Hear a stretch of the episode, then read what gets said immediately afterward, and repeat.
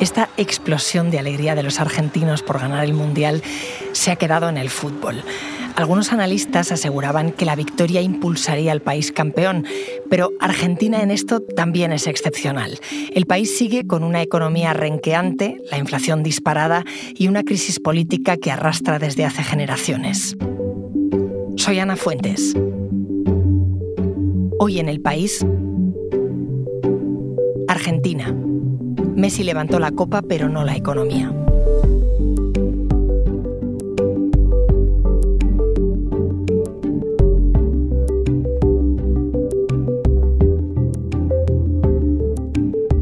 Federico Rivas es el corresponsal del país en Argentina. ¿Qué tal, Federico? ¿Cómo estás? Hola, Ana, ¿cómo te va? Muy bien por acá. Hace un mes que Argentina ganó el Mundial. No sé si tengo margen para felicitarte todavía o se os ha olvidado ya la alegría. Yo creo que sí, que se ha olvidado la alegría. fue una, una explosión, como bien decís, esas imágenes de esas 4 o 5 millones de personas saliendo a la calle a celebrar la llegada de la Copa a Buenos Aires. Pero bueno, como suelo decir, eh, ya nos convertimos en calabaza otra vez. Justo quería hablarte de eso, de la situación que atraviesa el país, de cómo os convertís, eh, como dices, en calabaza, pero antes quiero que escuches algo que me llamó mucho la atención. Después seguimos trabajando con la inflación, pero primero que gane Argentina. Yo considero que hay que trabajar todo el tiempo por la inflación, pero un mes no va a hacer una gran diferencia y en cambio desde el punto de vista anímico, de lo que significa para el conjunto de las argentinas y los argentinos queremos que Argentina sea campeón. Así hablaba Kelly Olmos, la ministra de Trabajo argentina. Oye, allí esas declaraciones suyas, ¿cómo sentaron? Sentaron horrible, como te podrás imaginar. Porque, a ver, la, inflación es como el gran problema que, tiene Argentina, ¿no? Lo que pasa es que yo creo que ella lo que se estaba refiriendo era, ella dice en un momento, un mes no va a ser la, diferencia, ¿no? Ese mes al que ella se refiere es diciembre. Y diciembre siempre es, un mes muy complicado en Argentina porque es un mes de, mucho reclamo sindical.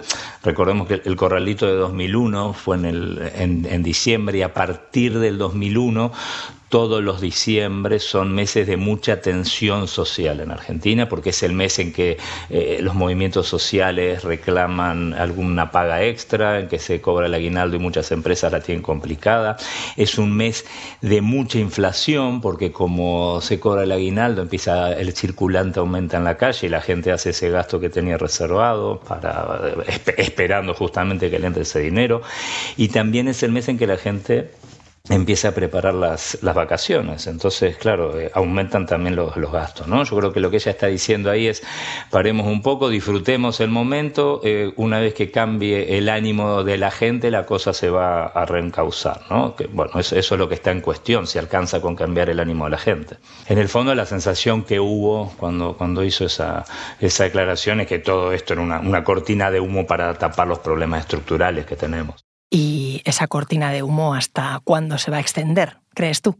No, esta cortina de humo ya, ya se disipó, o sea, esta cortina sirvió para pasar este mes de diciembre, que siempre es tan complicado. Después, eh, a ver, salió campeón Argentina, después vino la Navidad, después vino el Año Nuevo, ahora ya estamos en enero con la gente en la playa, disfrutando del sol, de la arena, pensando en, otra cosa, y Argentina vuelve a arrancar en, en, febrero, que es cuando la gente empieza a, a volver. O sea que si sirvió para algo esa cortina fue para pasar diciembre sin sobre saltos, que, es un mes típicamente complicado, pero bueno, el año empieza y habrá que afrontar, eh, eh, los problemas estructurales todavía están ahí, ¿no?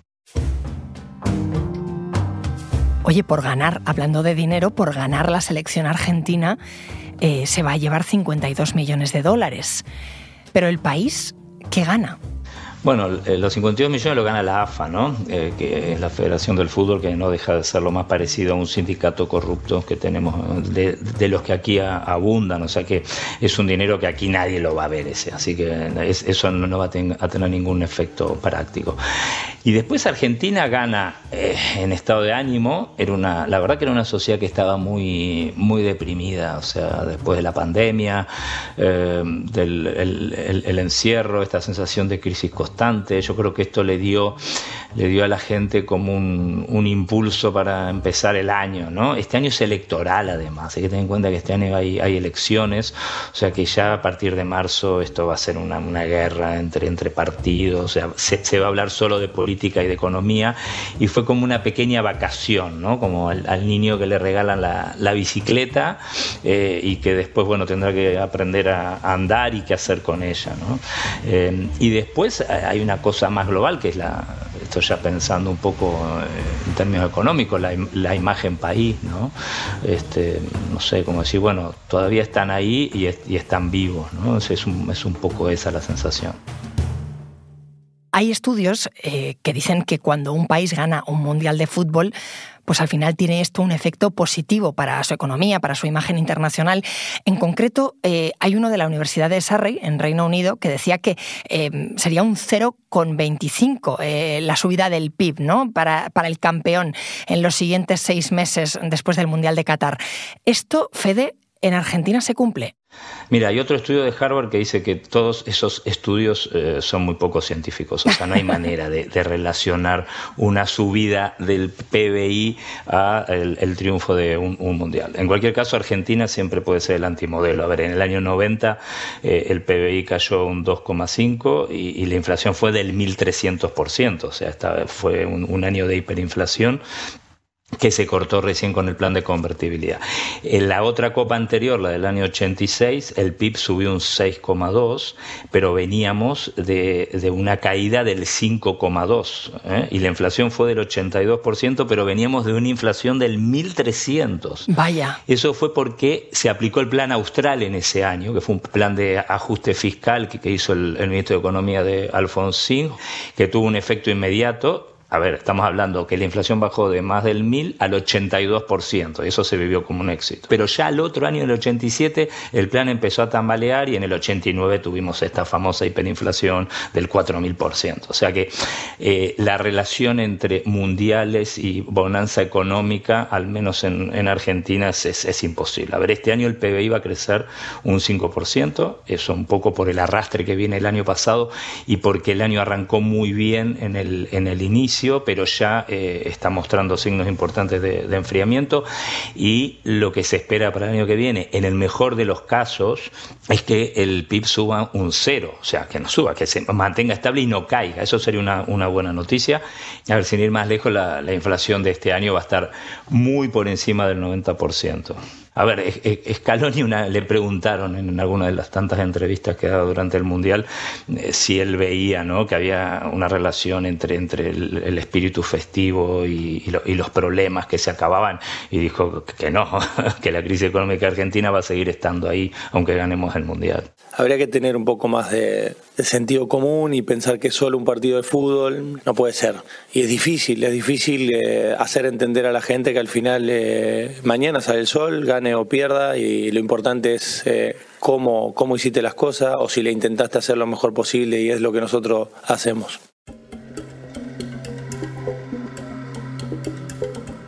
Es curioso, ¿no, Fede? Escuchar a la ministra de Trabajo decir que la inflación puede esperar al Mundial y que después el seleccionador de fútbol, Scaloni, diga que el Mundial solo es un juego. Bueno, eso porque van, va por carriles diferentes. ¿no? A ver, lo, los políticos han intentado aferrarse a este triunfo como el ejemplo de un trabajo hecho en equipo, con un líder eh, tranquilo que toma decisiones eh, meditadas, eh, con, con, espíritu de equipo.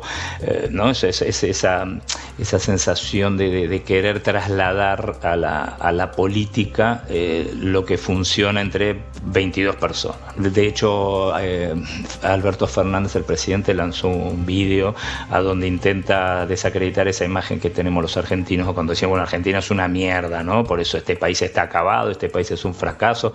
Fracasada la sociedad con la mejor salud pública del continente, con una educación pública que dio cinco premios Nobel. Fracasada Entonces, entre otras cosas, evidentemente mete el, el triunfo en, en, Qatar, ¿no? Lo que pasa que, bueno, después el, el día a día de la, de la gente es, es, es, es, diferente, ¿no? Pensemos un poco lo, lo que fueron los festejos acá, ¿no? O sea, la, la gente sale en masa a celebrar la llegada de la Copa mientras el objetivo que tenía el gobierno era que esa copa se celebrase en la Casa Rosada, ¿no? Pero bueno, la, cantidad de gente eh, impidió que el, bus que trasladaba a los jugadores llegase a la, Casa Rosada, ¿no? Y después dijeron que también los mismos jugadores no querían ir a la Casa Rosada porque no querían que quedase pegado el triunfo a un gobierno, etcétera, ¿no? En el 86 sí se celebró en la Casa Rosada con Alfonsín, Maradona estuvo en el balcón.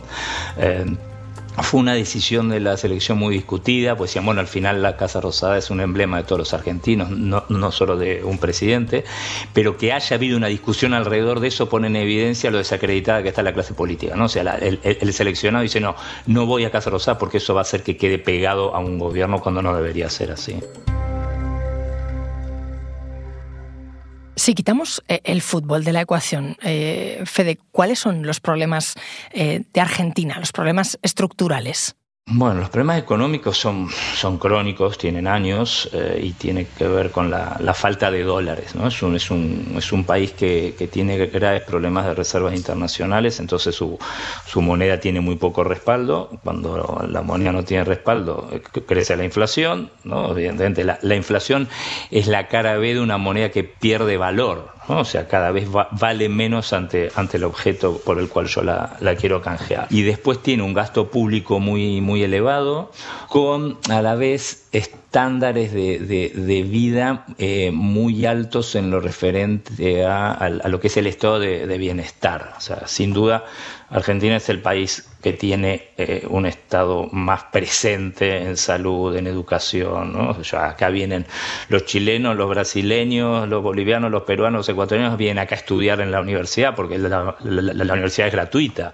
O, o, se vienen a operar, a hacerse un trasplante porque es, es, es gratuito. ¿no? Entonces son eh, estándares eh, europeos podríamos decir, pero con ingresos latinoamericanos. ¿no? Entonces, cada vez que hay un problema en la balanza de pagos o, o, o se dispara el gasto público, entramos en un, en un rojo de dólares, a donde, claro, se cortan las importaciones, la moneda que carece de, de, respaldo, el consumo es lo, lo, que mantiene activa la economía, pero los recursos no, son genuinos. Bueno, hay que sumar que este año además eh, Argentina está viviendo una, sequía tremenda, la peor en 50 años, eso va a afectar mucho la, cantidad de, de, de, que se, que se coseche, que es realmente el, el único ingreso genuino de divisas que tiene el país y seguramente va a traer muchos inconvenientes el año que viene. ¿no? Ese es el tema la, la, frazada corta, ¿no? O sea, intentan activar el consumo, si activas el consumo sube la inflación, entonces meto precios máximos, si meto precios máximos baja la producción, si baja la producción las empresas no pueden subir los salarios. Es todo el tiempo con un círculo vicioso que se va alimentando y el que todavía no han encontrado la fórmula para romper. Llamaba la atención que en las gradas de, Qatar eh, hubiera tantísimos argentinos, muchos de clases populares que habían hecho un esfuerzo económico tremendo para cruzarse medio mundo e ir a apoyar a su selección. Bueno, eso fue acá un gran debate, ¿no? Porque era al final un país donde se supone que no, está la gente muy mal y era el país que más gente había llevado a Qatar. Yo hice una nota en el aeropuerto de, de Seiza cuando salió el vuelo previo a la final, ¿no? Y ahí hablaba con la gente que, había tomado la decisión de irse así de, un día para el otro. Mientras jugaba la semifinal argentina, estaban reservando el pasaje, ¿no? Esa gente se estaba gastando 7 mil dólares, 8 mil dólares solo para ir a ver la, la final. Y he visto familias enteras, o sea, multiplicar por cuatro o cinco, ¿no? Y también tenías tipos, eh, a ver, gente que evidentemente tiene ahorro en dólares, eh, Argentina, los argentinos somos de los que más dólares tenemos afuera, se calcula que hay un PBI completo, completo en bancos en el exterior, eh, no declarados. Eh, por eso se dice muchas veces que los argentinos no son pobres, sino que, que tienen la plata en el lugar equivocado. ¿no? Eh, pero también había había gente de clase media y media baja. Por ejemplo, hablé con un muchacho que tenía 21 años que era carnicero. ¿Cómo es tu nombre? Me llamo Leandro. ¿Y cómo tomaste la decisión de viajar? Cuando clasificamos la final le pedí plata a toda la familia. Por suerte me la puedo dar y nada. ¿Hiciste una vaquita? No puede volver a trabajar y juntarla para devolverla. Entonces, ¿de, bueno. ¿de qué trabajas? Yo soy comerciante, carnicero. ¿Y cómo tomas la decisión de decir, bueno, yo pongo 5 mil dólares para irme a... Y por la selección. Es lo más, lo más grande que hay. Gracias. ¿Cuántos años tenés? 39. ¿Y qué haces? Eh, trabajo en el Poder Judicial. Tuve que sacar un crédito. Porque en Argentina, viste que no te dejan pagar en cuotas con tarjeta, con lo cual el pasaje es carísimo. Contado. Me tuve que endeudar. ¿De cuánto pediste crédito? No importa, mucho. Bueno, Gracias. Mi nombre es Juliana, Juliana Rufa. ¿cuántos años tenés ya? Tengo 24 años. ¿Y cómo es esto de tomar la decisión de irse a Qatar? Yo estaba preparando exámenes con el trabajo, ¿Qué con estudias? todo. Estudio ingeniería en electrónica.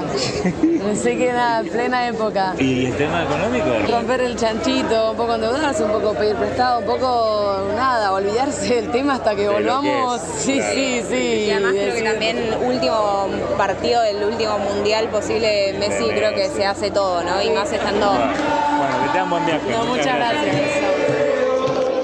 rompieron el, el chanchito y se endeudaron durante años, ¿no? Pero bueno, eso tiene que ver con, con las ganas de ir a ver el- la, la- También, a ver, ¿cómo explicarlo? Yo creo que es esta sensación de esto pasa una sola vez en la vida eh, y no voy a ser más pobre porque me endeudo durante 10 años y pague la deuda del viaje, porque la verdad que otra cosa no tengo para hacer y tampoco tengo tanto dinero como para decir, bueno, no lo invierto en este viaje que me sale 7 mil y me compro una casa, porque esa casa me sale 250 mil y no la voy a juntar nunca en la vida, ¿no? Entonces me endeudo en estos 7 y por lo menos tengo una felicidad que no me voy a borrar nunca más en mi vida de la cabeza, ¿no? Oye, hace unas semanas el, periódico británico The Economist eh, dijo que los políticos argentinos harían bien en aprender la lección de unidad que dieron los futbolistas eh, durante el Mundial. Yo no sé cómo se toman en Argentina que desde fuera se les explique cómo es su país. Bueno, yo, a ver, eh, ni siquiera nosotros lo entendemos, así que pueden decir lo que quieran. Yo creo que la sensación es que digan lo que quieran. O sea, en, en- en general toda- todas esas recetas que, que vienen de afuera eh, también se, le presta mucha atención de, de qué sitios salen. Entonces hay todo un debate sobre, bueno, si son las típicas fórmulas del Fondo Monetario, neoliberales de ajuste fiscal, o si son fórmulas más vinculadas ¿no? a, la, a la izquierda progresista, entonces a donde se promueven otra, otro tipo de cosas. No, eh, la verdad que se las, se las recibe, eh, depende de quién las lee, ¿se entiende? O sea, eh, si yo estoy de acuerdo con el discurso de, de Economist, eh, digo, ven, acá afuera nos están pidiendo que nos unamos. A ver, ¿en qué país no se pide que la clase política se una? O sea, me parece un lugar común, ¿no? Le vamos a decir a un país, no, están muy bien así separados. Yo creo que si cada uno va por su lado, les va a ir fantástico. Cierto. Digo, ¿no? Esas soluciones se ven así como, bueno, bueno, bárbaro, sí, claro. ¿Y, ¿Y cómo lo hacemos? ¿Y cómo lo hacemos cuando tenés una de- deuda externa de 350 mil millones de dólares que no vas a poder pagar nunca, nunca, nunca en tu vida? Porque esa deuda la venimos arrastrando hace 40 años. Bueno, eh, ¿no? O sea, decimos, bueno, hacemos lo que podemos, ¿no? Es un poco esa la, la sensación. Entonces, cuando vienen estas recetas, es bueno, a ver quién lo está diciendo, ¿no? O sea, ¿qué, qué escuela es la que me dice que haga, que, que haga esto? Al final, la- las argentinas hacen lo que quieren. Esa es la verdad. Oye, eh, hablas de crisis eh, crónica del país. ¿Te parece que es eh, positivo que se hable al final de Argentina siempre relacionada con el fútbol, por Maradona, por el efecto Messi? ¿Eso es bueno o malo? Depende para qué, ¿no? Supongo. A ver, yo creo que eh, Argentina es un fenómeno muy particular donde, por un lado, eh, está la sensación esta de que vivimos peleándonos entre nosotros y, este, y, la cosa nunca va a arrancar porque la economía está arruinada y el peronismo y el antiperonismo, ¿no? Está, está, está la brecha política. Y por el otro, es, un país que, enamora, ¿no? Yo muchas veces hablo, con colegas eh, de prensa internacional que no son argentinos o, bueno, con amigos que tengo en otros países. Me dicen, ah, pero ¿cómo pueden vivir así? Bueno, pero estás hablando de Argentina, ¿no? O sea, estás hablando de Messi. Bien que te gustaría tener cuatro millones de personas en la calle celebrando, ¿no? O sea, y no la celebración de la Copa del Mundo en Alemania, donde parecía una, fiesta de fin de año.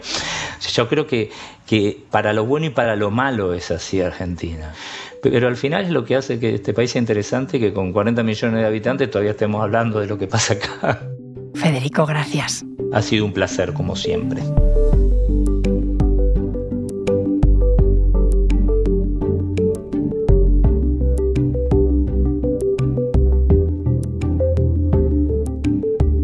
Este episodio lo ha realizado José Juan Morales. La grabación en estudio es de Nacho Taboada. El diseño de sonido es de Nicolás Chabertidis. La edición de Ana Rivera. Y la dirección de Silvia Cruz La Peña. Yo soy Ana Fuentes y esto ha sido Hoy en el País. De lunes a viernes volvemos con más historias. Gracias por escuchar.